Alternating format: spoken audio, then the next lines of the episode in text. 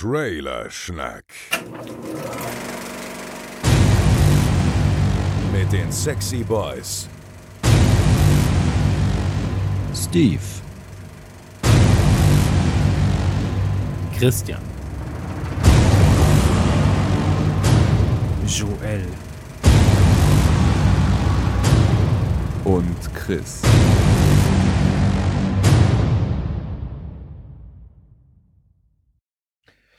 Die magische Zahl 64. Äh, Der Commodore war damit berühmt, der Nintendo war auch bedeutend mit der Zahl und jetzt ist Trailerschnack an der Reihe. Hallo Steve.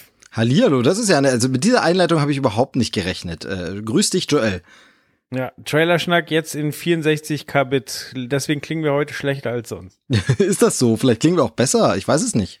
Ich glaube, wir müssen mindestens 96 äh, machen, sonst äh, landen wir nicht bei Spotify. Ah, das könnte. Ich weiß nicht, wie da die Vorgaben sind. Da bin ich technisch nicht so. Ich hau das immer einfach irgendwie raus, hingerotzt, weißt du doch. Ah, Ah, ah hat ja bisher funktioniert. Also muss es ja qualitativ halbwegs passen. sehr gut, genau, hast du recht. Jo, wie geht's dir? Mir, mir geht's erstaunlich gut. Also nee, eigentlich nicht. Also ich bin ein bisschen überarbeitet, habe sehr viel Stress und ha- haufenweise Termine, aber es sind tatsächlich, ich will es nicht beschreien, Klopf auf Holz, alle mal gesund hier in meinem direkten Umfeld. Und das ist ja mehr, als man erwarten kann momentan irgendwie. Vor allem momentan selten, oder? Genau, und von daher ist das alles gut, aber momentan wirklich jagt ein Termin den anderen, sowohl privat als auch beruflich. Äh, hier Besuch von der Verwandtschaft, dort irgendwelche beruflichen Termine, noch irgendwas fertig zu machen und hin und her. Und deshalb fühle ich mich ein bisschen gestresst, das muss ich zugeben. Und dann passiert ja auch noch diese Trailerwoche, ähm, also Stress ohne Ende. Da war einiges los. Ja, bei mir ist es so, ich habe äh, ich hatte endlich Zeit zu einer PV zu gehen und habe so verbauert, ich habe leider die PV von Dumbo verpasst. Oh. Ich habe ja absichtlich verzichtet, eben wegen des Terminstress, habe ich gesagt, nee, den Termin nimmst du nicht auch noch mit. Und der Film reizt mich jetzt nicht so extrem. Du wolltest ihn unbedingt sehen? Es mu bei bei den PVs muss halt immer viel zusammenkommen, damit ich es mir angucken kann. Also weil ähm, zum einen müssen sie zu einer Uhrzeit sein, wo ich nicht arbeite. Dann ähm, muss es ein Film sein, den sich meine Frau nicht mit mir im Kino angucken kann, weil wenn sie möchte, dann gehe ich natürlich gern mit ihr ins Kino und ähm, mittlerweile bin ich auch von den Trip runter, dass ich das abfeier, dass ich den Film mal irgendwie zwei Wochen eher sehen kann. So, wenn ich ihn dann mit der Frau eh gucke, dann kann ich auch auf die PV verzichten. Aber bei Dumbo hat sie gesagt, das ist ihr egal und ich bin komplett neugierig. Ich bin jetzt nicht mega scharf auf den Film, aber ich bin einfach so super neugierig gewesen, ob der denn gut ist oder ob der eine Vollkatastrophe ist. Und da hätte ich gern das Geld gespart und das einfach so mitgenommen. Hab aber leider den Termin verdaselt und ähm, als ich mich anmelden wollte, war die PV einen Tag vorbei. Ja gut, äh, naja, dann äh, kannst du dich schon mal für das Rezensionsexemplar der Blu-ray-Veröffentlichung anmelden vielleicht. Ja, richtig. Ja, sonst geht's gut. Ähm, Gerade ein Heft abgegeben. Mm, ProLight und Sound Messe steht bei mir vor der Tür. Und am Samstag gehe ich protestieren, Oh, äh, wichtig. demonstrieren. Wichtig, wofür demonstrierst du denn? Aber Moment mal, Samstag, da ist doch gar kein Klimastreit und gar kein Schulunterricht. Also muss es was anderes sein. Es ist auch keine Montagsdemo.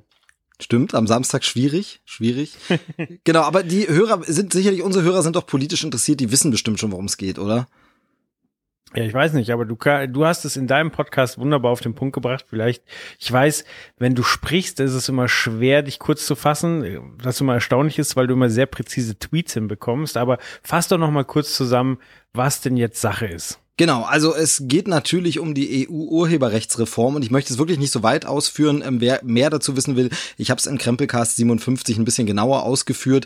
Es geht einfach darum, dass da eine Reform auf dem Weg, auf den Weg gebracht wurde in der EU, die die Mitgliedsländer jetzt abstimmen, darüber sollen die Mitgliedsländer abstimmen und da sind ein paar Gesetzesartikel drin in diesem Entwurf, die nicht so wirklich passen. Angeblich soll es die Kreativen fördern und unterstützen, aber sehr viele Menschen sind der Meinung, dem ist nicht so. Wir auch. Es gibt ein paar äh, Probleme dabei in den Detailformulierungen. Da wird nämlich sehr viel äh, irgendwelchen Plattformen überlassen, das dann zu überprüfen, was so hochgeladen wird im Netz und alles. Und das kann zu den sogenannten berüchtigten mittlerweile schon Upload-Filtern führen. Das heißt, alles, was im Netz hochgeladen wird, soll dann eben vorab überprüft werden, ob es Copyright-Verstöße gibt. Und das Ganze ist schwierig, weil das technisch eben noch gar nicht so umzusetzen ist. Das können dann, wenn nur große Konzerne machen, aber auch die werden eine hohe Fehlerquote haben. Und das ist natürlich für alle alle, die irgendwie kreativ tätig sind und da auch so Teil der Internet- und Remix-Kultur sind, also Satire, Sachen wieder verarbeiten oder Parodie oder Memes und so weiter.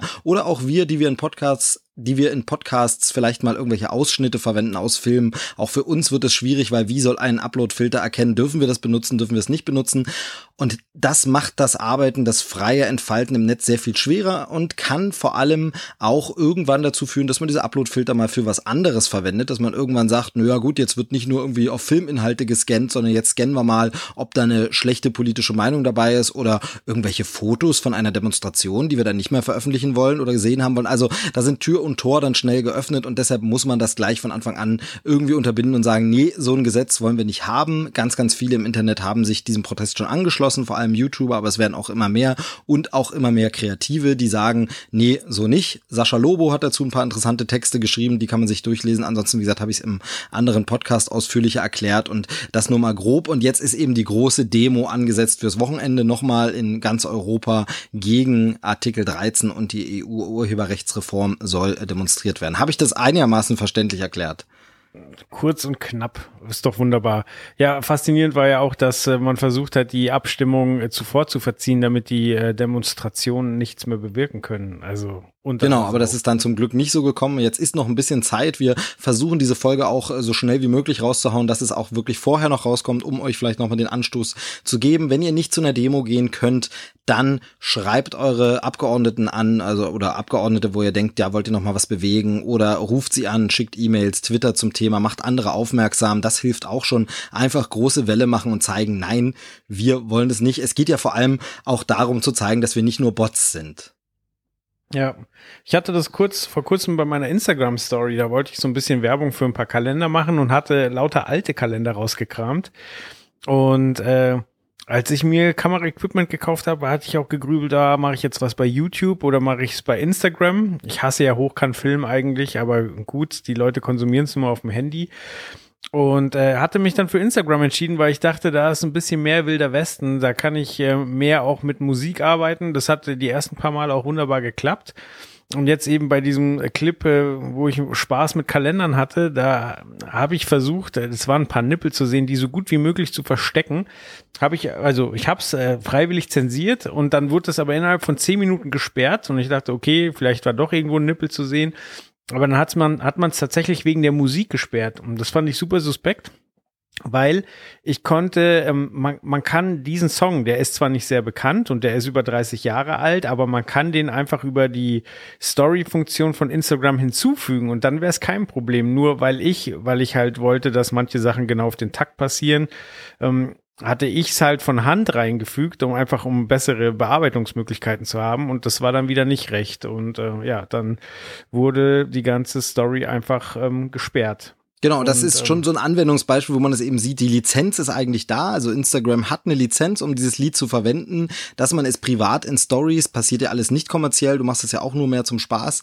Dass man richtig. das einbauen kann, darf man. Wenn du den Song aber anders einbaust, schlägt ein Filter an und sagt, ne, ne, das Lied ist irgendwie gesperrt. Und das ist eben alles so, wo man merkt, okay, das ist alles noch kompliziert und schwierig. In dem Fall vielleicht auch eine Sperrung, die rechtens ist, weiß ich nicht, möchte ich nicht beurteilen. Das machen ja dann ganz gern auch irgendwelche Gerichte und so. Aber jetzt ist eben der Standpunkt der Leute, Leute, die dieses Gesetz vorantreiben, ist eben, ja, das können doch Computer alles entscheiden, ob was, was ist fair zu benutzen, was nicht. Es passiert aber jetzt schon, dass eben Leuten äh, tatsächlich Einnahmen flöten gehen, weil sie ihre YouTube-Videos nicht monetarisieren können, weil da irgendwo einfach ein Recht angemeldet wird und erstmal ein Upload-Filter anspringt bei YouTube. Denn bei YouTube ist es ja so, da wird das Video jetzt nicht gesperrt, wie du es bei Instagram hattest, sondern ganz oft ist es einfach so von, ja, dein Video darf online bleiben, aber du kannst es nicht mehr monetarisieren. Die Einnahmen von deinem Videoclip kriegt jetzt jemand anderes, nämlich der Rechteinhaber Inhaber oder äh, eben YouTube oder was auch immer. Und dann bekommst du das nicht mehr und dann hast du da ein Video und verdienst damit nichts. Jetzt kannst du natürlich dann Beschwerde einlegen und kannst sagen, okay, äh, doch Leute, ich habe die Rechte, das zu verwenden und das mag dann gehen. Und nach drei Tagen hat es dann vielleicht funktioniert. YouTube schaltet das wieder alles frei, du verdienst wieder. Aber wir alle wissen ja, wie es im Netz ist. Dann guckt keiner mehr das Video. Der Peak, wo alle das angeklickt haben und du mit den Klicks Geld verdient hättest, ist vorbei und du wirst dann als Kreativer nicht bezahlt. Und das ist genau das Gegenteil von dem, was eben die Macher hinter diesem Gesetzentwurf äh, behaupten. Die sagen, ja, die Kreativen werden noch gestärkt und man kann doch dann viel besser seine Rechte machen. Nee, kann man eben nicht in jedem Fall so pauschal, wie es vor allem formuliert ist. Es mag gute Ansätze an diesem Gesetz geben, aber es gibt eben ein paar Artikel, die schwierig sind. Es gibt noch andere Artikel, da geht es um das Leistungsschutzrecht. Äh, du bist ja auch äh, im Verlag tätig und für Zeitschriften, du kennst die Problematik da auch. Das ist ja auch so ein Ding, was schon mal gegen die Wand gefahren wurde, jetzt da wieder auf europäischer Ebene durchgeprügelt werden soll. Also alles wirklich, wie habe ich es in meinem Podcast genannt, hochgradig problematisch. Ähm, also äh, schwierig, schwierig.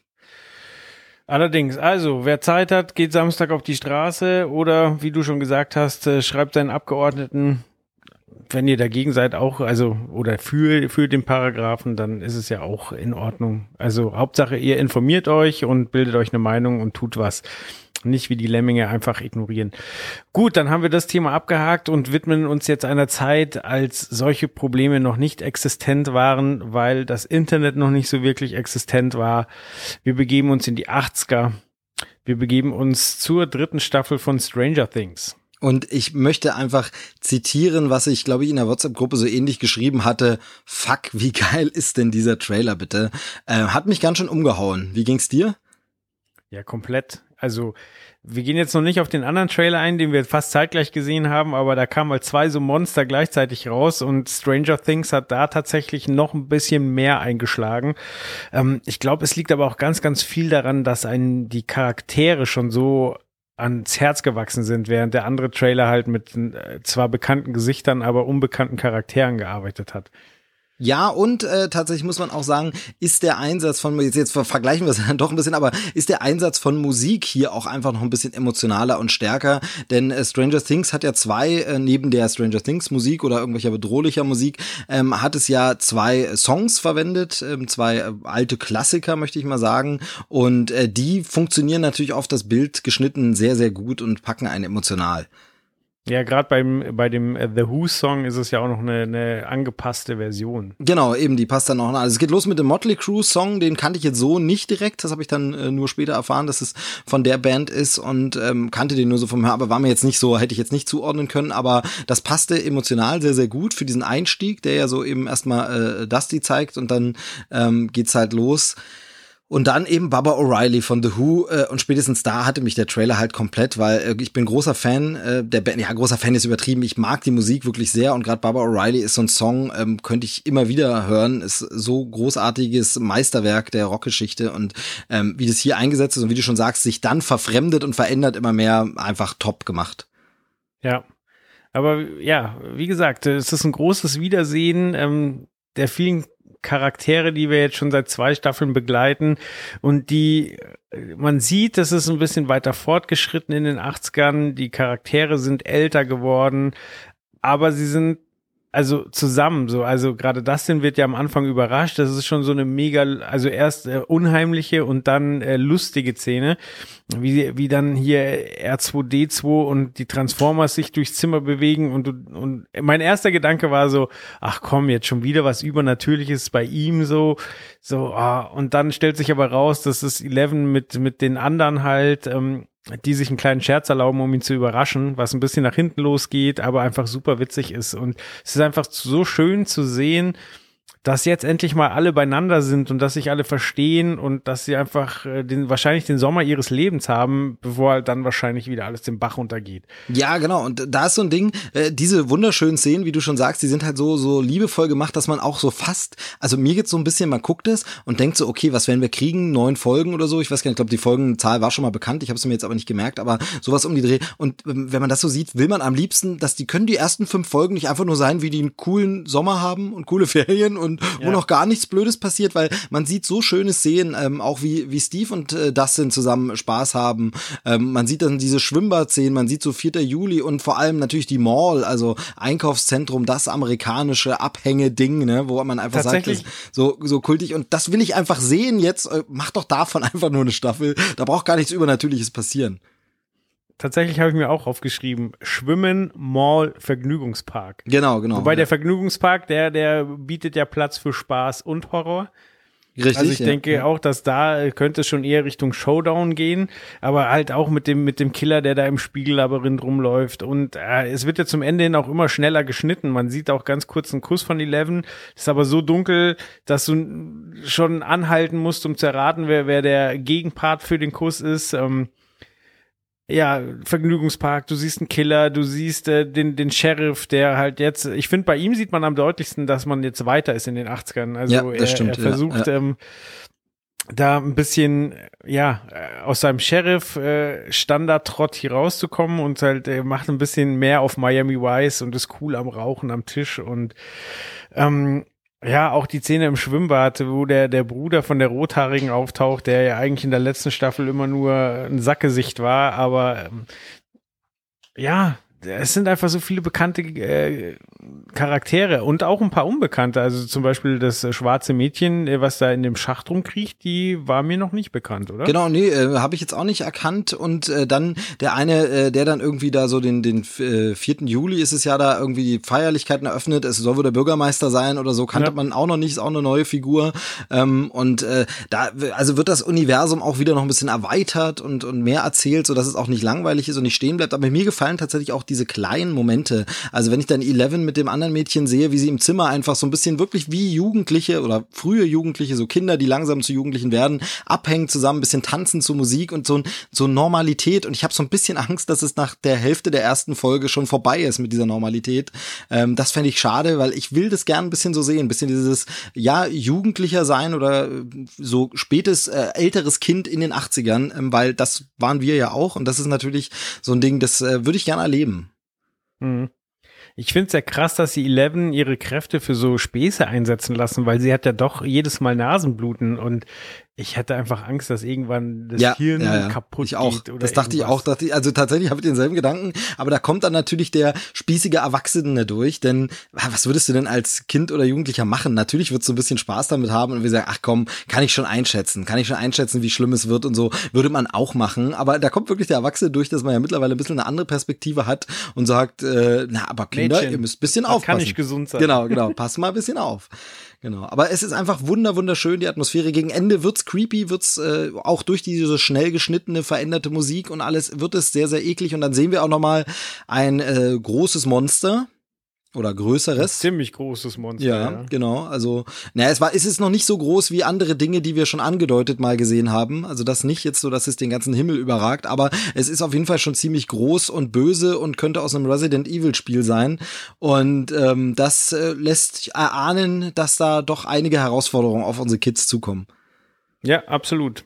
Ab 4. Juli ist es soweit und ich freue mich tierisch drauf, obwohl ich ja fand, dass die zweite Staffel schon schwächer war als die erste, aber der Trailer macht jetzt komplett so den Eindruck, als könnte die dritte noch mal besser werden. Ja, also ich denke halt, dass sie zum einen äh, will man ja eine Geschichte zu Ende erzählen, da legt man sich nochmal ins Zeug und sagt, jetzt nochmal alles rein, sehr viel mehr können wir nicht mehr machen. Die Kinder werden jetzt auch langsam zu groß, nicht, dass mich persönlich das stören würde, sondern es ist nur so, du kannst dieses Kindersetting dann nicht mehr so machen und dann verändert sich eben auch das Leben, wenn man, wenn man älter wird und so. Aber äh, da legst du natürlich alles nochmal rein und man muss natürlich immer überlegen, in was für reflektierten Zeiten wir heutzutage sind. Die Filmemacher bekommen ja alles mit. Die werden natürlich die Kritik vernommen haben, die es insbesondere zu dieser einen Folge gab aus der zweiten Staffel, die ganz, ganz viele kritisiert haben. Und da werden sie sicherlich nochmal schauen, was können wir denn anders machen oder wo müssen wir uns denn doch noch ein bisschen mehr anstrengen. Also die reflektieren und passen nochmal an. Und ich bin halt sehr gespannt, inwieweit es wieder Sachen gibt, die so auf andere Filme anspielen und so genau. Also das mit dem, mit dem äh, Bürgermeister, das könnte natürlich auch irgendwie glatt aus der weiße Hai sein, ne? der dann irgendwie äh, Probleme in seiner Stadt kriegt. Da bin ich mal sehr gespannt, ob sie in die Richtung ein bisschen gehen. Das letzte Mal war es ein bisschen Ghostbusters, es war ein bisschen diese Warriors-Folge drin und so. Also ich bin mal sehr gespannt, in welche Richtung das da so geht. Ja, das ist bestimmt wieder mit Referenzen bespickt, dass es nur so kracht. Und da freue ich mich auch drauf. Ich werde wahrscheinlich nicht alle erkennen, aber viele werde ich erkennen. Und äh, ja, also es ist einfach rind, also ein riesiges Wohlfühlding, weil, keine Ahnung, wir beide mögen Akte X, das heißt, wir mögen es ein bisschen gruselig. Ähm, wir lieben die 80er, wir mögen mittlerweile die Charaktere sehr, sehr gerne und äh, ach, das wird einfach super. Genau, also ich bin gespannt und habe jetzt vor allem Riesenbock auf äh, Rerun, wie man so schön sagt, der anderen Staffeln. Da die nicht so lang sind, könnte es klappen. Äh, meine Frau ist auch total dafür, also werden wir bestimmt bald uns nochmal die ersten beiden Staffeln angucken. Ähm, Stranger Things äh, Hype Level ist äh, sehr, sehr hoch. Sehr gut. Dann kommen wir jetzt zu einem Film, der am 17. Mai startet und äh, bei dem ich auch den zweiten Teil ein bisschen schwächer fand und hoffe, dass sie jetzt einen würdigen Abschluss find, finden. Und zwar geht's um John Wick. Genau, über John Wick haben wir ja schon mal in Trailerschnack gesprochen, beziehungsweise ich konkret. Da kam gerade so dieser Teaser raus zu dem neuen. Ähm, ist ja irgendwie John Wick Chapter 3, aber es gibt auch noch den Untertitel Parabellum. Ähm, und jetzt gab's einen langen Trailer mit Keanu ähm, in Action und nicht nur Keanu, sondern da sehen wir noch ein paar andere Leute. Das ist richtig, ja. Wenn ich mich recht erinnere, da kannst du mich jetzt korrigieren, war es so, dass äh, der John Wick äh, Teaser quasi mehr oder weniger während der Folge, als ihr aufgenommen habt, rausgekommen ist. Kann es sein? Irgendwie, so, also er war zumindest um die Zeit, er war vorher nicht geplant, dann haben wir durchgeguckt, was gibt es denn so, weil wir so eine Wir gucken einfach mal rum Folge gemacht haben, genau. Und dann war er da, oh, da ist ja John Wick, oh, den hast du noch nicht gesehen, dann lass mal, ich glaube, so war's. Dann lass mal gucken, Ja. genau, so. Weil jetzt ist es ja tatsächlich ähnlich. Es ist zwar jetzt nicht während der Aufnahme erschienen, aber äh, wir hatten schon geplant aufzunehmen und hatten schon unser Setup und dann so, oh, da gibt's auch wieder was Neues. Und es sieht ja wieder sehr, sehr brutal aus. Es, es sieht wieder wahnsinnig stylisch aus. Ähm, es kommen wieder wahnsinnig coole Leute vor. Also Lawrence Fishburne, ähm, Halle Berry ist diesmal dabei und äh, jetzt musst du mir wieder helfen, ob ich sie richtig ausspreche. Äh, Angelica Houston. Ja, Angelica Houston, ähm, für mich persönlich ja immer am bekanntesten für die Adams Family. Ganz viele haben sie auch von Hexen, Hexen noch äh, in Erinnerung und so. Aber ähm, dann wurde es ein bisschen still über sie. Ich glaube, sie hat so Serien und so gemacht. Also ganz weg war sie nicht, aber so die ganz große Rolle hatte sie dann nicht mehr. Aber da jetzt äh, mal wieder prominenter. Ich freut mich immer so, Leute von früher mal wieder zu sehen. Ja. Ja, und äh, wie gesagt, äh, ja, der zweite war ja auch actionreich bis zum geht nicht mehr. Aber auch da hoffe ich halt so, dass sie, dass sie ja, sind jetzt nicht nur der Fortsetzung willen machen und äh, nur um noch ein Action Action Massaker dahin zu legen, sondern ich hoffe, dass sie da auch im Hinterkopf haben, das Ganze würdig zu Ende zu bringen. Ähm, Jetzt muss ich mich wieder als äh, vollkommen Idioten outen, weil ich habe hier stehen ähm, und äh, der der Trailer ist untermalt mit dem Song von Chef's Table. weißt du, wie der Song wirklich heißt? Nee, keine Ahnung. Also vielleicht ist es aus, ja, nee, weiß ich nicht. Chef's Table ist ja eigentlich so eine, so eine, so eine Kochsendung. Ne? Genau, aber Ja. quasi die haben ja ähm, ein Serienintro und da läuft genau diese Musik. Das ist irgendein Klassestück. Nee, da, nein, wissen wir nicht. Das können ja gerne die, die Hörer mal, also hier nicht Shazam oder so, sondern wenn ihr es wisst, einfach mal schreiben. Genau, das finde ich gut. Das ist jetzt mal hier so die Hausaufgabe. Schreibt uns mal, was ist das für eine Musik in äh, John Wick Kapitel 3 Trailer, dem, der jetzt neu rausgekommen ist, den wir ja hier auch wieder im Beitrag verlinkt haben und so. Genau. Ähm, ich finde Ja. bei John, bei John Wick ähm, ja immer, das funktioniert auf zwei Ebenen. Also das eine ist natürlich die Action, die einfach wirklich top ist. Also State of the Art, so das Beste, was man gerade so an Action bekommen kann, würde ich jetzt einfach schon mal so behaupten. Also ich finde Teil 1 und 2, das sind so schön durchchoreografierte Action-Szenen, die eben auch nicht nur sich auf CGI verlassen, sondern wo eben auch wirklich handgemachte Action dabei ist, weil es eben von Actionmachern kommt. Also es sind ja teilweise Stunt-Leute und Stunt-Choreografen, die dann da jetzt hier eben vorgerückt sind, wenn ich das jetzt richtig in Erinnerung habe, bei den äh, Regie und so. Und ähm, das ist die eine Ebene, die funktioniert einfach und das wird bei dem Film auch auf jeden Fall funktionieren, bin ich mir sicher. Also da wird es wieder ein paar Szenen geben, wo man mit offenem Mund da sitzt und sagt, Mann, oh Mann, wow. Und Ja. dann aber, äh, die zweite Ebene ist ja diese geile Welt, die das Ding aufbaut, nämlich diese, ähm, ja, äh, na, äh, Killer, Geheimkiller, weiß ich nicht, Serienkiller oder Auftrags, Auftragskiller, genau. Diese Auftragskiller, das, das war das Wort, das ich suchte, die Auftragskiller, die so eine eigene Welt haben, eine Geheimloge, ein eigenes Hotel, Codex. das dann so ein Safe Space ist und alles sowas. Und das fand ich ja sehr, sehr geil im ersten Teil, weil das so schön war und so, ah, neben unserer Welt gibt es so eine Parallelwelt, von der wir gar nichts mitkriegen, weil das eben alles, da gibt's da welche, die räumen auf und welche sagen, okay, hier ist aber äh, quasi äh, Zone, wo nicht geschossen wird. In Teil zwei hat das den Bogen fast für mich ein bisschen überspannt. Da wurde es immer unrealistischer, diese Welt, und ein bisschen größer. Gleichzeitig wurde sie natürlich ausgebaut, aber so, hm. Und da ist jetzt für mich so die Schwierigkeit oder Frage, wie weit machen sie das Fass noch auf und wird das dann jetzt so Hanebüchen unglaubwürdig. Also weißt du, wo jetzt plötzlich so Sachen kommen und sagst, ja, okay, wenn es aber diese geheimen Organisationsstrukturen in der Größe gäbe, einen eigenen Flughafen der Auftragskiller zum Beispiel, weißt du, der da betrieben wird, dann hätte das längst jemand mitbekommen. Also dann kann das nicht mehr so parallel funktionieren, so geheim, real. Und das ist die Frage, wie weit überspannt der Film den Realitätsbezug? Klar, die Action wird auch unrealistisch, aber ebenso in diesem, wie verortet ist es in unserer Realität? Das, da bin ich gespannt. Ja, vollkommen richtig. Und ich finde, du hast es vollkommen auf den Punkt gebracht, so da hat der zwei halt ein bisschen überspannt. So, obwohl man ja mehr von dieser Welt sehen wollte, aber du hast es genau auf den Punkt gebracht. Atmosphäre und Action. Genau, gucken wir mal. Also ich ich bin, hab den Mund voll. ich bin vorvoll. Was, was gibt es bei Ihnen zu essen? Süßkram. Süßkram. Aber das ist der falsche Podcast dafür. Ja. Ich wusste nicht, dass du jetzt plötzlich das Reden aufhörst. Oh, es, es tut mir leid. Es tut mir, ich kann noch kurz was reden, denn wir müssen ganz kurz, äh, hat da nichts mit John Wick wirklich zu tun, aber ganz kurz über die andere Ankündigung, da gab es noch keinen Trailer wirklich, aber eine kleine Ansage von Keanu äh, sprechen. Ne? Keanu Reeves äh, hat sich ja in einem Videoclip mit einem Kumpel von früher, mit einem alten Hoshi zu Wort gemeldet. Volle Kanne. Ja, ja, was sagst du dazu? Die sind ganz schön alt geworden. Ja, das ist so, das ist so. Für alle, die es nicht mitbekommen haben, findet man im Netz. Und zwar ist, äh, wird schon länger immer wieder als Gerücht gehandelt und beziehungsweise war auch schon mal bestätigt, aber jetzt gibt's einen ersten kleinen Clip, wo die beiden Hauptdarsteller das ansagen. Und zwar kommt Bill und Ted 3, wird produziert, soll 2020 im Sommer, glaube ich, rauskommen, wenn ich es richtig mitbekommen habe.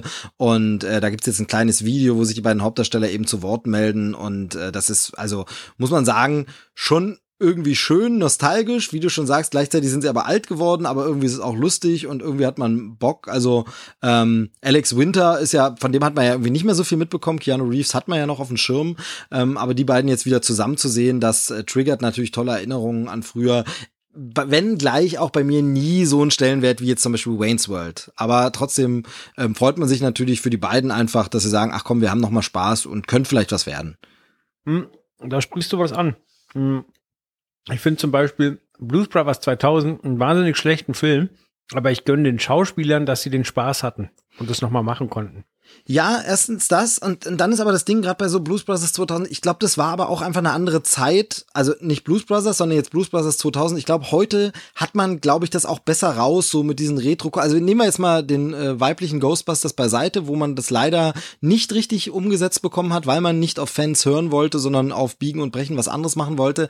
Aber ansonsten habe ich das Gefühl, dass wir heutzutage mit so äh, Re äh, mit so Retro-Sachen ähm, die Macher irgendwie viel besser umzugehen wissen und viel mehr wissen, was sind coole Anspielungen, also so Meme-Kultur, Popkultur, dass man da irgendwie Anspielungen, also ich, ich habe das Gefühl, würde heute ein neuer Blues Brothers gemacht werden, würde der ganz anders funktionieren, wenn es die richtigen Leute machen natürlich. Hm.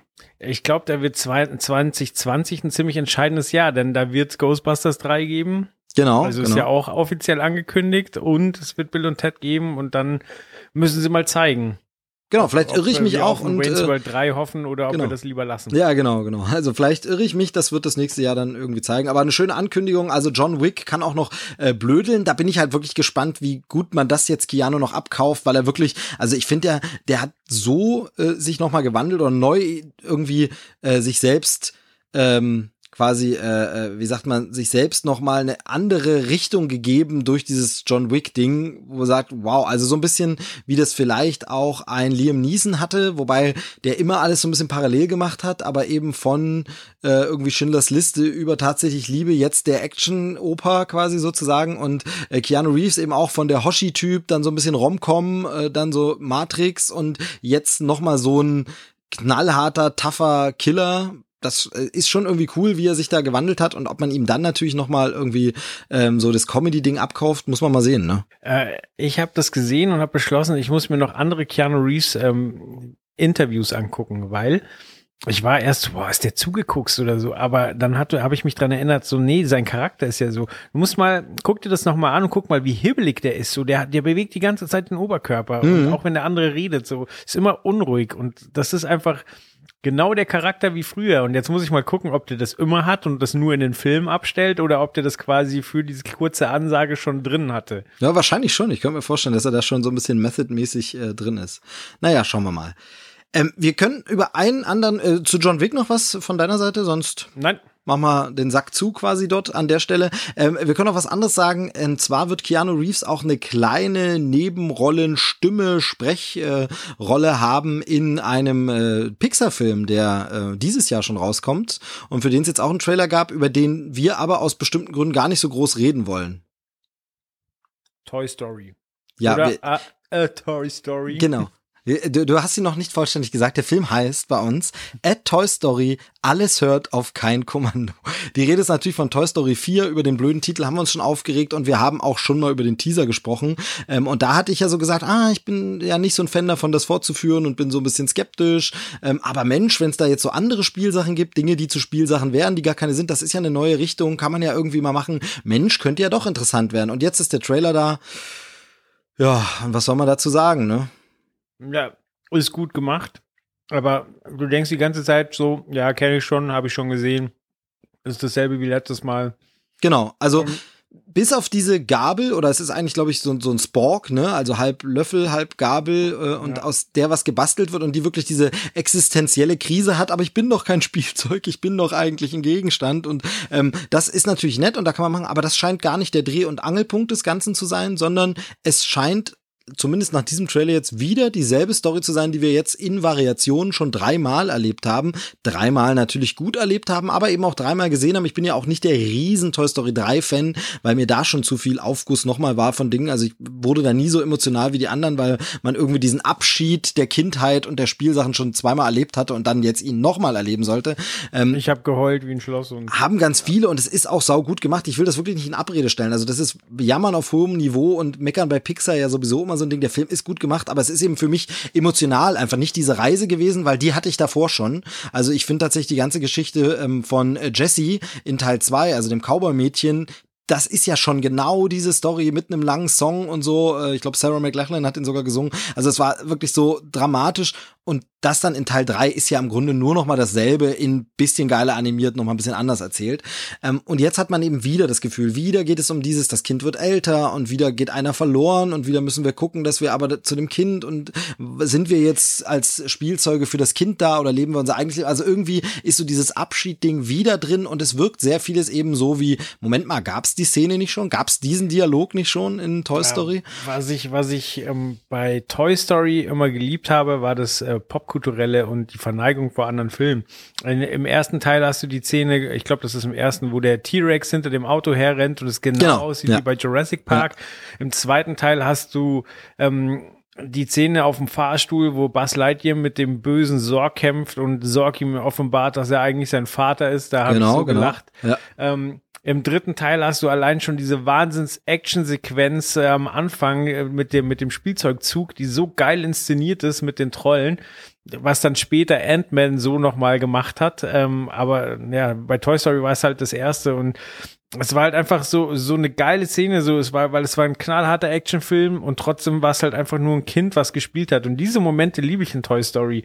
Aber, wie du schon sagst, so, ähm, es ist halt jetzt langsam auserzählt, so, und also so gern man da die Charaktere mag, so, da müssen sie halt langsam was anderes erleben. So, sie können nicht ernsthaft schon wieder irgendwen aus dem Fenster springen lassen und der nächste springt hinterher und dann gibt's wieder ein Rudel, was die suchen muss und ähm, der das Spielzeug, was alleine ist auf der Suche, lernt andere Spielzeuge kennen und entwickelt dann andere Beziehungen und so weiter. The Again, haben wir alle schon gesehen. Genau, also ich denke eben auch, dass das toll gemacht sein wird. Das sieht man eben schon im Trailer, sieht super aus, aber wir sind so ein bisschen, und das ist so ein bisschen so eine Ironie der Geschichte, wenn man so will, storymäßig jetzt auf dem Niveau alter Disney Direct-to-Video-Fortsetzung. So Ariel 2 oder Cinderella 2, wir machen jetzt noch was, aber Story ist nicht so wirklich geil. Mach mal bloß auf Video, damit die Kinder noch mehr Content haben. Und die Ironie daran ist ja, dass eben Toy Story 2 damals auch Direct-to-Video erscheinen sollte. Eigentlich so von wegen, ja, war erfolgreich, machen wir jetzt noch was dazu. Und dann man bei Pixar gesagt hat, nee, nee, nee, nee, nee, das ist uns zu wichtig, die Marke, das ist zu gut, wir, der Film wird uns zu gut.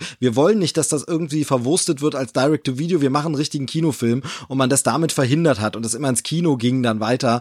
Und jetzt ist man aber storymäßig dann doch auf diesem Niveau, muss man sagen, als Direct-to-Video oder als Fernseh-TV-Special wäre das ja vollkommen okay, nochmal so eine Story zu erzählen. Ähm, also da muss ich immer so ein bisschen dran denken an die Muppets, die irgendwie schon in fünf Filmen Weihnachten gerettet haben, immer auf dieselbe Art und Weise oder ihr Theater gerettet oder irgend sowas, wo es immer so ist, bis zur Frist müssen sie das Theater retten. Hier muss halt immer ein Spielzeug gerettet werden. Aber ich glaube, es werden hier eher die Momente, die überzeugen und natürlich die Animationsqualität, weil geil sieht's aus. Also da gibt's gar keine Rede.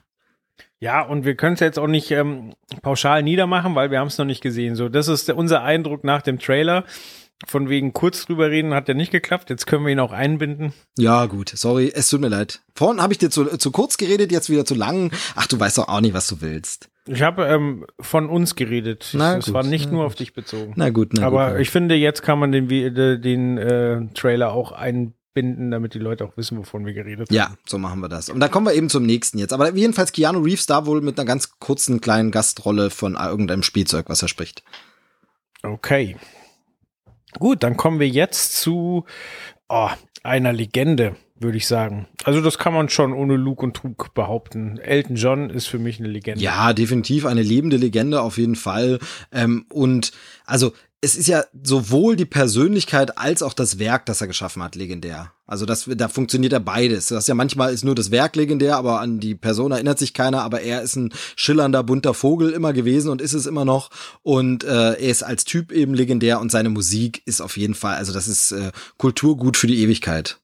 Genau. Und wir reden jetzt über Rocketman. Das ist ein Elton John Song, aber ist auch der Titel des Films, der am 30. Mai in den deutschen Kinos startet. Mm. Hauptrolle, also Elton John, wird gespielt von äh, Taron Egerton. Ich hoffe, ich habe den richtig ausgesprochen. Würde ich, würde ich auch so aussprechen, genau. Genau, äh, der bei uns vor kurzem im Kino war als einer von 100.000 Robin Hoods, aber hauptsächlich bekannt geworden ist durch die, na, Kingsman. Kingsman. Genau. Danke. Genau. Ähm, was ich eine interessante Wahl finde, weil Elton John ist beileibe kein hübscher Mann und der ist hübsch, aber kriegt, äh, trifft den jungen Elton John doch ganz gut, muss ich sagen. Finde ich auch, finde ich. Also ich war mega überrascht, ähm, aber ein Grund für die Wahl, äh, dass die Wahl auf ihn gefallen ist, ist ja, und das sieht man im Trailer, kann man es schon so ahnen, ja wohl auch, weil er die Songs singen kann, denn er singt wohl selbst, soweit ich äh, das gehört habe. Ja, er singt wohl, er singt wohl tatsächlich selbst und ähm, das ist dann schon ganz beeindruckend. Absolut. Ähm, ja, also ich mochte ihn auch in Kingsman, aber wie gesagt, das ist halt eine andere Baustelle, aber ähm, ist halt eine englische Produktion. Der Regisseur ähm, ist, glaube ich, auch Engländer, zumindest hat er Eddie the Eagle verfilmt ähm, und hat in ein paar Episoden von Misfits mitgespielt als Schauspieler. Ja, aber weißt du, was er Sonst- noch gemacht hat zuletzt? Was hat er noch gemacht? Ja, und zwar hat er zuletzt einen Film gemacht, bei dem er nicht als Regisseur genannt wurde. Ähm, da hat er nämlich einen gefeuerten Regisseur ersetzt. Äh, weißt du, was ich meine? Es war nicht Han Solo. Nee, es war nicht Han Solo, es war Bohemian Rhapsody. Dexter Fletcher hat tatsächlich Brian Singer bei Bohemian Rhapsody ersetzt. Ähm, da gab's Ärger hinter den Kulissen. Wohl haben sich äh, irgendwie Rami Malek und Brian Singer nicht so verstanden. Da gibt's so verschiedene Gerüchte. Man erfährt da ja auch immer nicht so die offizielle Art und Weise. Angeblich sind wohl auch äh, Gegenstände geflogen oder sonst was Streit. Dann kam er nicht mehr ans Set, äh, Brian Singer und alles und irgendwie so. Jedenfalls äh, wurde er irgendwann gefeuert bei dem Film und Dexter Fletcher hat übernommen und hat dann das ganze Ding zu Ende gebracht aber aus irgendwelchen rechtlichen Gründen wird der nicht erwähnt, nirgends genannt. Äh, und es steht ganz normal einfach da, äh, directed by Brian Singer. Also anders als zum Beispiel bei Nussknacker und die Vier Reiche, da werden ja einfach beide Regisseure, die es gemacht haben, einfach beide ähm, aufgeführt. Ich glaube, es sind Joe Johnston und Lasse Hallström, also da auch sehr unterschiedliche Typen, die dann irgendwie, einer konnte nicht mehr, ich glaube, da gab es Nachdrehs, dann konnte einer nicht mehr, musste übernehmen, gibt's manchmal. Oder ähm, wir erinnern uns an Justice League, da hat ja äh, Zack Snyder das gemacht und dann hat äh, Joss Whedon übernommen, nachdem es ein ja tragisches Familienunglück gab bei Zack Snyder und er das nicht zu Ende machen konnte, hat dann ist Joss Whedon eingesprungen und ich bin mir da jetzt gerade nicht sicher, es kann sein, dass da auch nur Zack Snyder genannt wird ähm, im Nee. Vorspann, das weiß ich jetzt nicht. Nee, es werden beide genannt, wenn ich mich recht erinnere. Und bei Han Solo war es ja auch so, dass, ähm, dass die beiden Regisseure, die es ursprünglich gemacht haben, zwar nicht als Regisseure aufgeführt wurden, aber doch im Titel noch erwähnt. Genau, ich glaube auch beim Drehbuch und so stehen sie da noch mit. Aber auf jeden Fall, also Dexter Fletcher hier nicht auf dem Regiestu äh, auf dem Regiestuhl von Bohemian Rhapsody genannt, aber der hat das Ding zu Ende gebracht und das finde ich halt interessant, weil ja Rocketman äh, tatsächlich augenscheinlich ein bisschen schon in eine ähnliche Richtung wieder geht. Also hat er sich da vielleicht ein bisschen warm gespielt oder äh, die Macher hatten schon Material gesehen von Rocketman und haben gesagt, na ja, dann kannst du doch vielleicht Bohemian auch noch einspringen oder so, aber das finde ich sehr, sehr interessant. Wobei der Trailer auf mich so wirkt, als wäre Rocketman durchaus, also zweierlei. Und zwar zum einen ehrlicher und zum anderen fantastischer. Genau, also es sollen auf jeden Fall äh, Musical-Fantasy-Elemente drin sein. So wird der Film angepriesen. Also es soll kein straightforward Biopic sein wie Walk the Line oder so, aber es soll äh, eben so ein bisschen Musical, bisschen Fantasy, aber schon irgendwie Elton John als Figur gerecht werden. Ja, also man sieht auf jeden Fall auch, dass äh, das äh, mit Drogen hantiert wird und mit enormem Druck und so weiter. Und ähm, bei Bohemian Rhapsody sieht man auch, dass Freddy mal eine schwierige Zeit hat, aber man sieht jetzt nicht so, dass jemand sehr am Tiefpunkt wäre. Also Einsamkeit, ja, Drogen, Alkohol auch ein bisschen, aber nie so, dass man sagt, uiuiui, da ist aber ja, jemand äh, ja. am Boden. Definitiv. Äh, wenn wir das fast schon aufmachen, ich glaube, die Zeit haben wir noch. Wie, wie fandst du denn Bohemian Rhapsody? Ich fand ihn gut, also sogar sehr gut. Mir hat er großen Spaß gemacht. Ich finde die Endsequenz, die die das äh, Live Aid Konzert wirklich komplett wiedergibt, fand ich sehr sehr toll. Es war ein, ein Feel Good Movie für mich. Ähm, ich mag die Musik wahnsinnig gern und ich hatte mich aber mit der Geschichte der Band nicht so wahnsinnig befasst. Ähm, eher die letzten Jahre, so die Anfangsjahre hatte ich mich halt gar nicht drum gekümmert und hole das jetzt so nach und nach nach. Wow, dreimal nach in einem Satz, nicht schlecht. Ähm, und äh, ja, da tut sich mir gerade eine neue Welt auf und das mag ich total gern. Aber so war es halt eher ein Feel-Good-Movie und ich hätte wirklich gerne äh, Material gesehen mit äh, Sascha Baron Cohen. Ja, ja, also ich ich habe ein Problem mit Bohemian Rhapsody, ich habe ihn jetzt eben auch gesehen, ist ja jetzt frisch erschienen und ähm, da ist handwerklich sehr viel Gutes drin, wobei man an einigen Stellen schon das Gefühl hat, das Material war wahrscheinlich nicht so gut und musste irgendwie komisch geschnitten werden, ähm, weil da irgendwie so ganz das nicht so sauber hinhaut, aber im Großen und Ganzen äh, sind da handwerklich ein paar schöne Sachen drin, also gerade Kamerafahrten oder Aufbauten, dann, wie du schon gesagt hast, dieses Nachspielen real vorhandener Szenen ist phänomenal, also wie gut man das kopieren kann, dass es realistisch ist, ist ja äh, super super beeindruckend.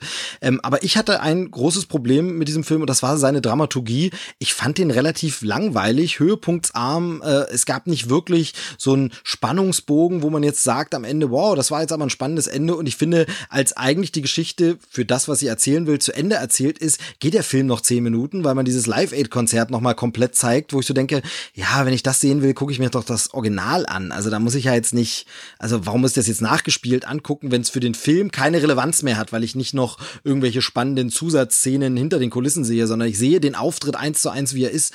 Und da war der Film dann so ein bisschen Fingerübung, langweilig, ist übertrieben. Also ist ein guter Film, so kann ich anerkennen, aber wirklich spannend war er nicht.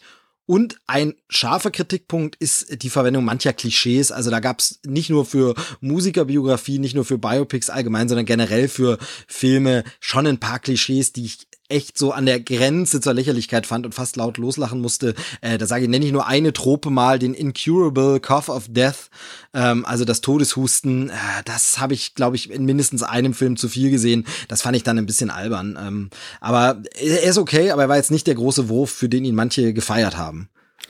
Aber eine Szene, die mich rausgerissen hat, die ich aber total geil fand, war die mit Mike Myers, weil ja, es einfach ja. so eine Verneigung vor Mike Myers, definitiv, dem, ja. was er für Queen getan hat, äh, ist, das ist der Wahnsinn. Genau aber du, du siehst halt den, den Charakter, du erkennst ihn nicht sofort und denkst dir nur so, der sieht aber unwirklich aus. So. Und dann checkst du aber, dass es Mike Myers ist und dann ist es dir egal, dass es dich gerade rausgerissen hat. Ja, das stimmt, das stimmt. Ja, also er hat halt nette Momente und die Musik von Queen ist halt toll und wie die auch inszeniert ist, das packt einen. Ähm, aber ich, ich finde dann halt eben, ja, wenn es mir nur um die Musik geht, dann gucke ich mir lieber ein Live-Konzert an oder höre mir die Platten nochmal an oder so. Dann irgendwie muss ein, muss ein Biopic dann mehr bieten. Ähm, und dann ist es ja auch so, das habe ich dann aber auch erst so im Nachhinein mich mal damit beschäftigt, gibt's auch gute Videos, zum Beispiel auf dem Kanal Flips auf YouTube kann ich mal empfehlen. Die haben mal die größten Fehler von Bohemian Rhapsody zusammengefasst und da äh, wird halt wirklich mal gesagt, was alles überhaupt nicht stimmt historisch, wo man sich dann schon fragen muss, okay, aber warum erzählt ihr die Geschichte denn dann so? Also natürlich künstlerische Freiheit und so weiter. Das finde ich auch alles okay. Aber äh, bei manchen Sachen, also dafür, dass sie sich so viele Freiheiten genommen haben, ist der Film dann relativ unspannend geworden. Weil wenn ich mir schon künstlerische Freiheiten nehme, ja, dann mache ich ihn wenigstens spannend. Also für mich so ein Paradebeispiel dafür ist der ähm, äh, hier The Greatest Showman. Das hat mit dem echten P.T. Barnum ja wirklich mal einfach gar nichts zu tun. Ist aber ein geiler Film draus geworden und finde ich super.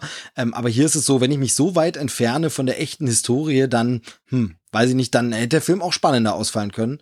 Äh, und um den Bogen zurückzuschlagen, ich bin halt jetzt sehr gespannt, wie es bei Rocketman sein wird. Also wie frei ist das? Es ist ja wohl so, dass ähm, Elton John auch mitproduziert. Und das ist ja immer so, naja, was traut man sich dann auch an negativen Aspekten zu zeigen oder nicht? Wird es einfach nur ein großer Spaß? Wir feiern ab. Also da bin ich ein bisschen gespannt.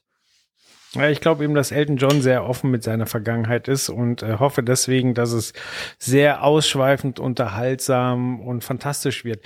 Ähm, zu, zu Bohemian Rhapsody noch meine abschließenden Worte. Ich habe ähm, bei YouTube war das äh, Making of online, was irgendwie über eine, eine Stunde ging und ich habe die ersten 20 Minuten gesehen, wollte dann am nächsten Tag weiter gucken und dann war es gesperrt.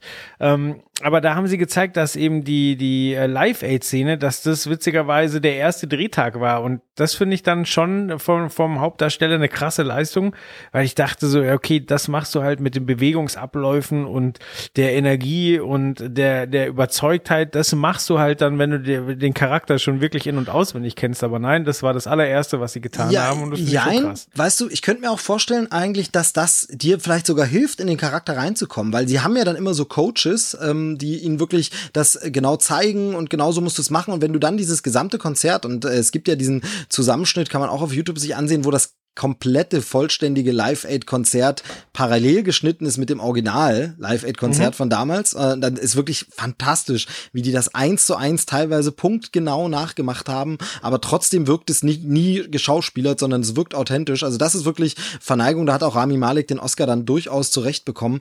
Ähm, aber vielleicht ist es dieses, wenn du das dann so an drei Drehtagen oder so machst, bist du danach in dem Charakter so drin, weil du ihn auf der Bühne so spielen musstest, dass du vielleicht dann so diese Alltagsszenen, Freddy unterhält sich mit jemand in einem Gespräch auch viel besser in diesem Gustus machst. Also vielleicht hilft es sogar dabei, in den Charakter geiler reinzukommen. Ja, möglich.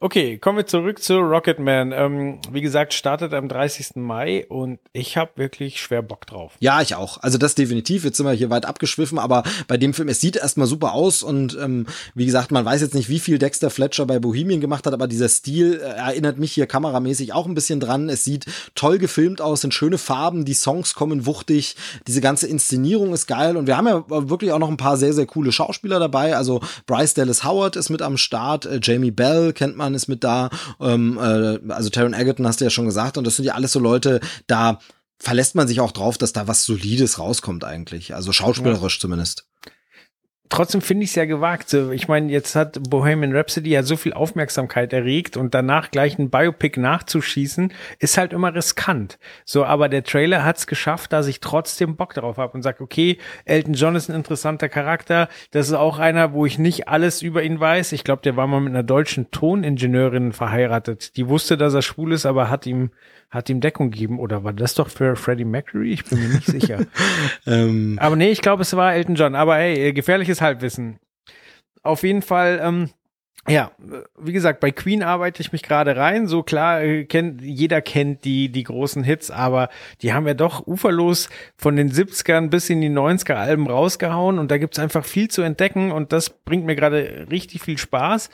Und bei Elton John war es ganz, ganz lange bei mir auch so, ja gut, das ist halt der Typ, der Candle in the Wind gemacht hat. Und die alten Sachen, die der gemacht hat, habe ich erst viel später entdeckt. Und äh, lieb die aber eigentlich viel mehr. Wobei Candle in the Wind ja eh äh, schon die zweite Version war, die, die wir kennen. Genau, ähm, ja.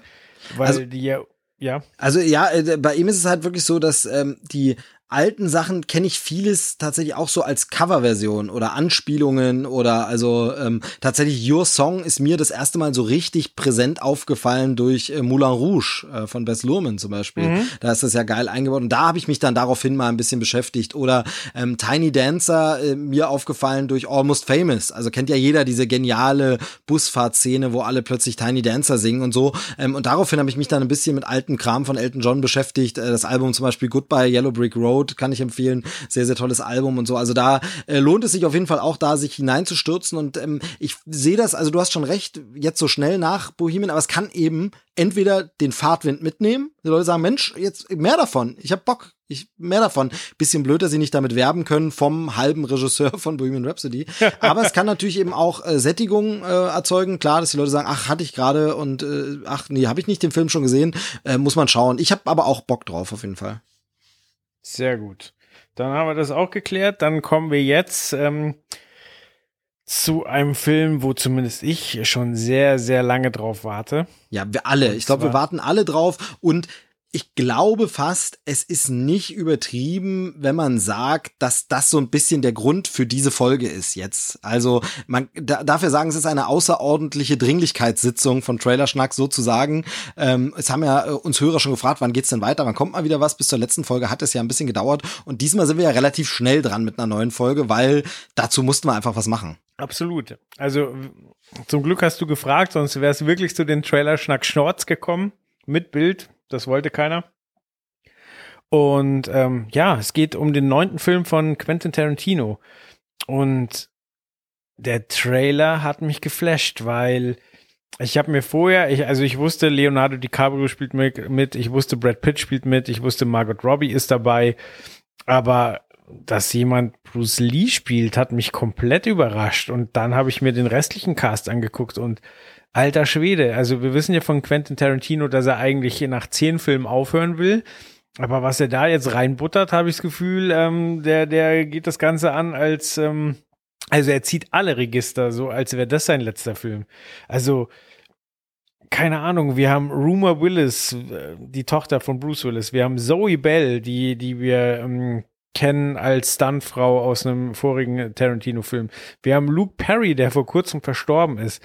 Wir haben Harley Quinn Smith, also die äh, Tochter von Kevin Smith. Gut, die ist jetzt nicht so der, der Garant für gute Filme, aber also mit welcher, also welch interessante Auswahl an Schauspielern da schon wieder dabei ist. Dann haben wir die üblichen Verdächtigen für Quentin Tarantino, wie Tim Roth, wie Mike Madsen. Mike Madsen, stimmt das? Madison? Du, nee, ihr wisst Ma schon. Michael Madsen, ja, Michael Madsen. Michael Madsen, genau. Seit äh, Reservoir Dogs dabei, immer wieder taucht er auf und ähm, oh Gott, habe ich Bock auf den Film. Ja, aber äh, du, du bist mir fast ein bisschen zu schnell. Wir haben noch gar nicht über die wunderbaren Poster geredet, die ja einen Tag vor dem Trailer rauskamen. Ähm, da gab es ja ein bisschen im, im Netz tatsächlich so ein bisschen Scherz und Häme, weil die zwar cool sind, mir gefallen die sehr gut, die Motive, aber auch nicht ganz perfekt vielleicht, was aber durchaus bei einem Tarantino auch Absicht sein kann. Ähm, zum einen sieht Brad Pitt ein bisschen arg gefotoshoppt aus. Ähm, also fand ich. Ich glaube, der soll so, der, genau. Also, das hat so ein bisschen, ja, also es ist nicht Miami Vice, aber halt dieses braun gegerbte, sie sind halt alte Westernhelden, so. Ich meine, die, ähm, oh, ich weiß gar nicht, äh, sie sagen ja, wie die Serie heißt, für die sie in dem Film arbeiten und sie sollen halt alte Hollywood-Haudegen sein.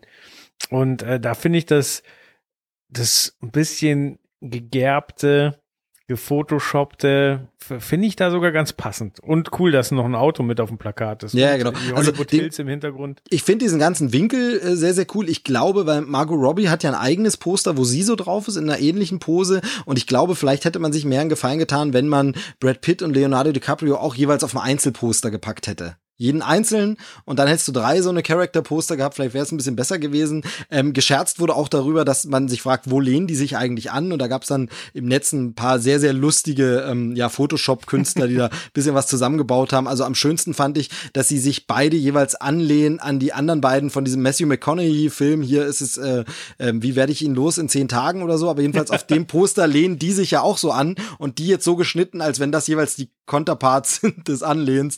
Ähm, das hat mir schon sehr gut gefallen. Also äh, war irgendwie ein bisschen komisches Poster, aber irgendwie auch cool und sicherlich auch Absicht, dass man drüber redet. Ähm, und dann kam der Trailer eben.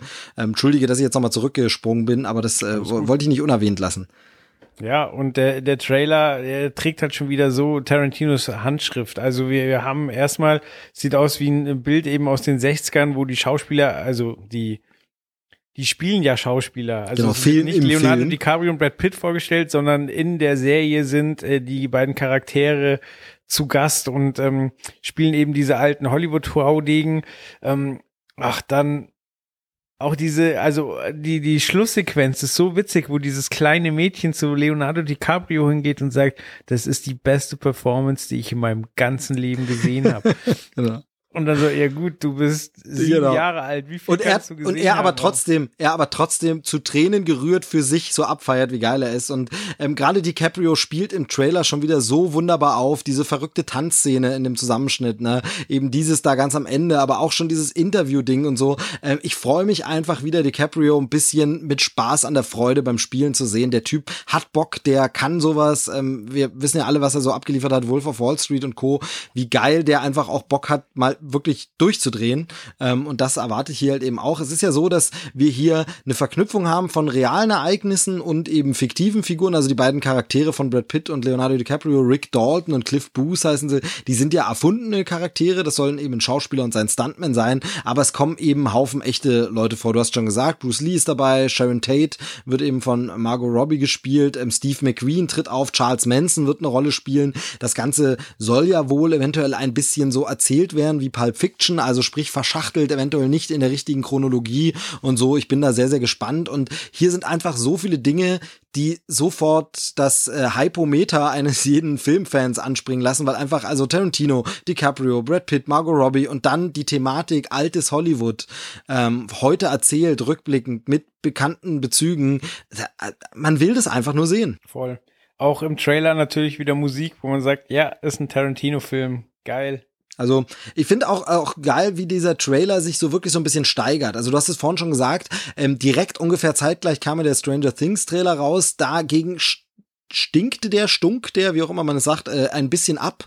Ähm, also er äh, konnte sich nicht so, er konnte nicht sofort ein, reinhauen, aber wenn man ihn mehrfach sieht, den Trailer, dann merkt man erstmal, wie gut er wirklich gemacht ist. Aber im ersten Moment fängt er wirklich so diese Schwarz-Weiß-Szene und dieses 4 zu 3 Bild, er ist so ein bisschen immer so, hm, naja, hm, könnte jetzt auch irgendwie ähm, The Majestic mit äh, Jim Carrey sein, falls sich jemand an den Film noch erinnert, so wo es, naja, guck mal. Und dann steigert es sich immer mehr und bam, bam, bam, haut die, die, die Coolness so um die Ohren, dass man sagt, Mann, äh, wie verdammt cool ist das? Ich will das unbedingt sehen. Also das ist auch so ein, so ein cooler Aufbau, dass man eben nicht gleich irgendwie äh, alles hinpackt, sondern so ein bisschen sich dahin äh, rantastet. Ja. Bei der Szene mit dem kleinen Mädchen, da ist so ein ganz kleiner Schnitt drin. So. Mhm. Also und ich frage mich, ob die, die Szene, wo er weint, ob die eigentlich davor spielt, bevor das Mädchen zu ihm geht. Also, also dass das das ist, weshalb sie sagt, es wäre so gut gewesen. Ja. Also, hm, hm. Eventuell, wir werden es irgendwann sehen. Ich fand ja den Titel noch ganz witzig, weil ähm, ich meine, man weiß ja, dass äh, Tarantino und Robert Rodriguez gut befreundet sind. Und äh, Robert Rodriguez hatte nun mal einen Film, der hieß Once Upon a Time in Mexico. Jetzt ist das natürlich eine geflügelte Redewendung, aber trotzdem finde ich das doch ein bisschen witzig. Ja, das ist witzig und es ist aber auch Verneigung natürlich vor den alten Western. Ne? Once, on a, uh, Once Upon a Time in the West gab es auch schon und so. Und da gab es ja immer wieder, also dieser Begriff äh, taucht ja immer wieder mal auf und so. Und ich mag aber vor allem, das finde ich halt schön, wenn es direkt auch so ein, so ein Artwork zum Titel gibt. Also wenn es wirklich so die Hauptschrift und da finde ich eben schön, dass man natürlich den alten Original Hollywood Schriftzug genommen hat und das Once Upon a Time so drüber gesetzt hat und es auch in dieser Schriftart präsentiert auf dem Poster und so. Das, das mag ich halt. Da ist halt dieser typisch Tarantino ist halt auch so ein Style-Fetischist, ne? Dass es eben auch alles stylisch, cool aussieht, so wie bei Kill Bill eben schon allein das Poster ein Kunstwerk ist, ist eben auch hier ähm, allein der Schriftzug schon wieder so eine Verneigung vor Hollywood. Das äh, gefällt mir sehr. Ich wünsche mir ja, dass ein zehnter Film äh, Kill Bill 3 wird. Weil wir haben ja da das äh, junge Mädchen, was verschont wird, wo sie irgendwann zu, also äh, hier die Braut, ähm, Uma Furman zu ihr geht und sagt, irgendwann, wenn du alt genug bist, warte ich auf dich und dann kriegst du deine Rache. Und das will ich noch sehen. Na, das ist halt so eine Frage. Die Frage ist ja sowieso, wie ernst zu nehmen ist das mit diesen zehn Filmen noch und so, denn es gab ja auch äh, das Gerücht und dann wurde es bestätigt, aber ich weiß ehrlich gesagt, muss ich zugeben, gar nicht, wie der aktuelle Stand ist. Sollte er nicht auch einen Star Trek-Film eigentlich machen? Ist das schon wieder vom Tisch oder ist die Option glaub, noch Star da? Star Trek ist gerade generell ganz schön vom Tisch, weil äh, dadurch, dass Chris Pine raus ist, Ja, aber dann wäre ja gerade, also ja, die Star Trek-Reihe auf jeden Fall, dieses, dieses neue Universum, das J.J. Abrams äh, Paralleluniversum, die Kelvin-Timeline heißt es, die, das ist raus, aber dann wäre ja gerade so äh, Tarantino, der sich im alten Star Trek-Universum austobt oder so. Und ich meine, Discovery läuft nicht schlecht, eine neue Picard-Serie soll kommen, also Star Trek ist so, würde ich jetzt mal noch nicht so abschreiben, ist nur gerade im Kino halt nicht so konkret geplant. Du meinst also aber, dass Tarantino Star Trek ist erstmal kein Thema mehr. Ja, also wie gesagt, erstmal glaube ich, dass gerade generell kein Film kommt und wie du gerade schon gesagt hast, äh, es kommt eine Picard-Serie. Discovery hat er jetzt wirklich, ähm, und ich hoffe, ich spoiler jetzt niemanden, wenn ich sage, da taucht mittlerweile Spock auf. Ähm, was auch klar macht, dass wir uns wirklich in einem Paralleluniversum aufhalten, aber man darf die, das ganze Star Trek Ding jetzt auch nicht überstrapazieren. Und ich glaube auch, dass so gerne ich äh, das mal von, von Tarantino sehen würde, genauso wie ich gerne seinen James Bond Film sehen würde, ähm, halte ich das für keine gute Idee zum jetzigen Zeitpunkt. Ja, vielleicht wäre das sowas wie äh, mal eine Tarantino Star Trek Folge oder so. Also das, er hat das ja damals gemacht bei CSI zum Beispiel, dass dann von ihm was inszeniert wurde. Ähm, die war wirklich sehr, sehr cool, weil man hat, obwohl es in die CSI-Serie passte, sich nahtlos einfügte, seinen Stil rausgespürt und das war sehr, sehr cool. Und sowas mal bei Star Trek, vielleicht wäre das auch der bessere Weg früher, also als, als ich sag mal, als ähm, Inglourious Bastards angekündigt wurde, da dachte ich, oh, das wird ein Fehler, so, weil die, die Tarantino-Dialoge, die passen einfach nicht in die Weltkriegszeit. Da dachte ich, oh, ganz, ganz böser Fehler. Aber er hat es halt geschafft, dass das funktioniert. Und diese Feinheiten, wie zum Beispiel die drei mit dem Finger und so, da merkt man halt einfach, der Typ, der beschäftigt sich mit Dingen. Oder auch, dass er dann einen Christoph Walz trifft und der ihm von der Nibelungensage erzählt und der das dann in seine Filme einbaut. Also der, der Typ kann einfach wahnsinnig adaptieren. Trotzdem stelle ich mir das echt schwer vor, äh, einen Spock einen, einen Tarantino-Dialog ja, ja, klar. wiedergeben zu lassen. Aber andererseits finde ich es wahnsinnig interessant, weil ich glaube, er kennt die Charaktere gut ähm, und er könnte da eine Menge mit anstellen. Genau, also man weiß dann immer nicht, wie sehr sich derjenige zurücknehmen würde und seine Handschrift äh, dann in dem Fall weglassen würde und einfach zeigen würde, wie gut er das Alte kopieren kann und nachmachen kann. Also ähm, so, wir haben das zum Beispiel als J.J. Abrams, man muss sagen, der äh, Force Awakens fühlt sich ja jetzt gar nicht so sehr nach J.J. Abrams an, sondern eben sehr nach Star Wars, weil er wirklich einfach Episode 4 aufgesogen und quasi kopiert hat in der Blaupause und vielleicht würde das ein Tarantino dann auch machen. Aber naja, wir werden sehen, eines Tages in Hollywood wird, werden wir das vielleicht merken, ob's das, ob das kommt oder nicht. Ähm, auf den Film haben, glaube ich, alle Filmfans jetzt erstmal Bock. Es ist natürlich immer so ein bisschen so ein Ding, dass Tarantino auch ein bisschen überhyped ist und teilweise auch von den falschen Leuten gefeiert wird. Wenn man, wenn ich das mal so fies sagen darf, äh, wir sind ja hier unter uns, ist natürlich ein bisschen stammtischig, aber man weiß es, wo dann Leute, wo man denkt, naja, du findest jetzt das Pipe Fiction auch nur cool, ähm, weil es halt Mainstream mittlerweile geworden ist und so und ein bisschen immer angenervt ist, das schreckt mich dann immer so ein bisschen ab, ähm, aber ähm, trotzdem hier die Vorfreude ist ungebrochen und ähm, kann es nicht erwarten. 25. August kommt er nach Deutschland. Nee, 15. Ja. 15. Entschuldigung. Kein Problem. Jetzt hast du es so schön abgerundet, trotzdem muss ich noch mal reingrätschen. Bist du bei Star Trek Discovery gerade auf dem aktuellen Stand? Ja, ich bin auf dem aktuellen Stand, äh, bin, muss aber zugeben, dass ich in der letzten Folge ein, zwei Mal ein bisschen weggedöst bin und sie mir deshalb noch mal angucken will, aber bin auf dem aktuellen Stand. Ähm, wir haben jetzt eine ganz neue Form von Redshirt kenn kennengelernt sozusagen. ähm, was ich total faszinierend fand, war die, die Folge, ich weiß nicht, ob es die aktuelle oder die davor war, wo man einfach mal, ich glaube, es war der Pilotfilm von der Urserie, ja, kann es sein? Ja, tatsächlich. Also ähm, das war ja wahnsinnig geil. Also das, das war sehr, sehr dieses cool. Fass kurz aufzumachen, um, um den Bezug herzustellen, wo wir jetzt bei der, der Gegenwartsserie sind. Ich fand das wahnsinnig cool. Ja, nee, fand ich, fand ich auch super. Äh, es ist tatsächlich diese erste Pilotfolge, äh, The Cage, der Käfig, die ähm, noch einen anderen Captain hatte. Man hat dann festgestellt, ja, Chemie ist nicht so gut, wir ändern es nochmal. Und dann kam erst Kirk zum regulären Serienstart. Es war nur Spock, glaube ich, schon dabei. Also nicht glaube ich, ich weiß, dass Spock dabei war, aber ich glaube, er war der Einzige, der schon dabei war, Leonard Nimoy. Aber auf jeden Fall Spock hat man dann übernommen. Aber genau, das war eine Pilotfolge, die so dann nicht weiter umgesetzt wurde, aber die inzwischen als Kanon gilt. Und äh, kleiner Tipp für alle, die es interessiert, eben, Netflix hat ja alle Star Trek-Serien und tatsächlich ist bei Netflix auch unter Classic Star Trek äh, The Cage zu finden. Wer die Folge also mal angucken will mit äh, Captain Pike damals aus der alten 60er Jahre Serie, man kann die da komplett angucken. Ja, aber es ist halt so cool, weil eben da ist Captain Pike, dann haben wir jetzt in der Gegenwart auch gerade Captain Pike, zwar nicht auf der Enterprise, aber er hat die Enterprise verlassen Und in den Filmen hatten wir ja auch, also in den neueren Filmen war es ja auch Captain Pike, der quasi das Zepter an, an Captain Kirk übergeben Genau, hat. Also genau. das ist schon schön, wie, wie sich da selbst zitiert wird, wie da äh, Referenzen geschaffen werden, wo es dann teilweise auch nicht ganz astrein immer dieselbe Geschichte ist, aber ist ja auch okay. Das ist wie bei Comics, wo es Interpretationsmöglichkeiten gibt. Aber ich muss sagen, das macht mir gerade richtig viel Spaß. Definitiv. Also äh, ich finde auch Discovery funktioniert, entwickelt sich gut. Ich habe ein bisschen meine Probleme mit der Prequel, äh, mit dem Prequel-Setting und mit Spock, aber das vielleicht mal zu anderer Stelle in einem anderen Podcast. Da sollte man mal genauer in die Star Trek-Materie äh, reingehen. Aber äh, es macht mir sehr viel Spaß. Ich gucke sehr, sehr gern und war jetzt äh, überrascht, als ich festgestellt habe, dass wir schon bei Folge 8 oder 9 dieser Staffel sind. Irgendwie dachte ich, wir haben doch erst fünf geguckt, aber irgendwie äh, rast es so dahin, weil es einfach äh, Spaß macht.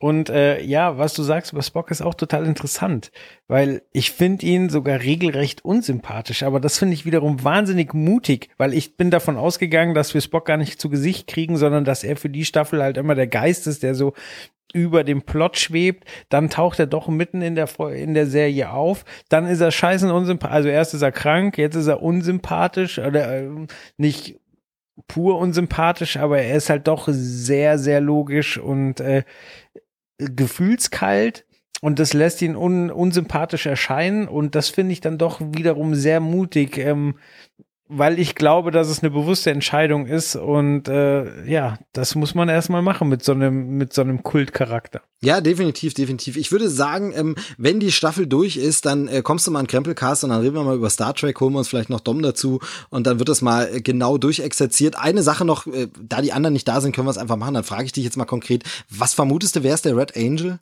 Ha hast du eine Theorie oder nicht? Ne, ne, meine Theorie ist kaputt gegangen, denn ich war mir ziemlich sicher, dass äh, Spock selber der Red Angel ist. Könnte natürlich mit Zeitreise jetzt noch sein. Das wäre dann der Grund, warum er Spock ausgewählt hat. Aber Ja, es gibt Ja. halt ein Standbild, bei dem ich mir nicht sicher bin, ob es eine falsche Fährte ist mit Absicht. Die wissen ja heutzutage auch, die Macher, dass man das sich alles anguckt und schön und so. Ähm, weil im Standbild sieht es schon nach sehr weiblichen Proportionen aus, der Raumanzug. Ähm, also äh, vermute ich eher eine Frau. Äh, also eigentlich würde Sinn ergeben für mich, wenn es äh, Michael Burnham selber ist, aber andererseits auch wieder nicht. Also da gibt's so ein paar Sachen, die so ein bisschen, ein bisschen so ganz habe ich das noch nicht für mich zusammengepuzzelt zu einem wirklich stimmigen Bild. Ich muss noch ein bisschen die Puzzleteile mit Gewalt reindrücken und so soll es ja nicht sein. Also von daher schauen wir mal, was sie sich für eine Auflösung Ja. ausgedacht haben. ja, ich bin eben davon ausgegangen, dass man Spock gar nicht sieht und dass äh, die Auflösung ist, dass Spock die ganze Zeit hinter dieser Technologie steckte und äh, ja, ich meine, es wäre auch nicht das erste Mal, dass Spock eine Zeitreise macht. Aber Genau, wir lassen definitiv. uns überraschen und ähm, werden das an anderer Stelle klären. Genau, äh, normalerweise ja hier auch nicht unser unser Metier, aber die Hörer können ja gerne mal schreiben, ob ihr auch Discovery guckt äh, oder ob das jetzt vollkommen am Thema vorbei war. Ansonsten äh, äh, abgehakt. Genau, abgehakt. So, dann äh, kommt die obligatorische Frage, ähm, auf was freust du dich am meisten? Also nicht böse sein, Herr Tarantino, aber tatsächlich von den Sachen am allermeisten jetzt auf Stranger Things. Ähm, das weckt so eine Emotion, da bin ich so drin im Thema. Äh, Once Upon a Time in Hollywood muss mir dann erst beweisen, ob es mich so emotional packen kann. Rechne ich dem äh, alle Chancen aus, dass es klappen wird, aber Stranger Things habe ich jetzt schon so lieb, dass ich es gern sofort sehen möchte. Okay. Ich muss sagen, bis auf Toy Story haben wir diesmal gar keine Niete dabei. Also sowohl Rocketman, der Tarantino, John Wick 3, Stranger Things, habe ich alles Bock drauf. Ah, ähm, aber Stranger Things ist gerade, also der Trailer hat tatsächlich mein Hype-Level nochmal extrem gesteigert, weil ich habe mich drauf gefreut, aber das war so eine unterkühlte Freude. So, Ja, so, ja. ja, ja, kann auch sein, dass sie es vor die Wand fahren, das ist schon okay. Und der Trailer der Trailer sorgt dafür, dass ich meine Vernunft und meine Angst, dass es scheiße wird, ein bisschen nach hinten dränge. Jetzt ist natürlich die Fallhöhe größer, weil ich jetzt freue ich mich wirklich drauf. Aber ähm, so ist es jetzt nun mal. Ja, Gut. Steve, dann freut mich, dass wir es doch mal kurzfristig hinbekommen haben. Ja, klar, also an mir liegt's ja nie. Es liegt irgendwie an, nie an irgendjemand von uns. Es ist tatsächlich irgendwie immer die Summe aller Teile, die das dann verhindert. Aber es hat geklappt und äh, mich freut vor allem, dass aber, also eigentlich freut's mich nicht, weil es blöd ist, aber gleichzeitig auch toll, dass Hörer tatsächlich auch fragen, Jungs, wann kommt denn wieder eine Folge? Ähm, wir würden es gern wieder hören, ist schön, wir hören es gern. Also äh, dafür mal vielen, vielen Dank. Ähm, das ist schon cooler Zuspruch und dann macht man das gern und dann äh, stampft man die Zeit auch schnell mal aus dem Boden. Also von daher äh, vielen Dank an die Hörer an der Stelle. Voll. Ich entschuldige mich, dass ich mittendrin in der Folge gegessen habe. Und dann hören wir uns bald wieder an dieser Stelle. Tschüss. Tschüss. Geht auf die Straße protestieren. Sehr gut.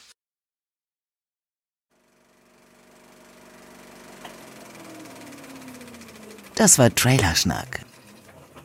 Bis zur nächsten Ausgabe.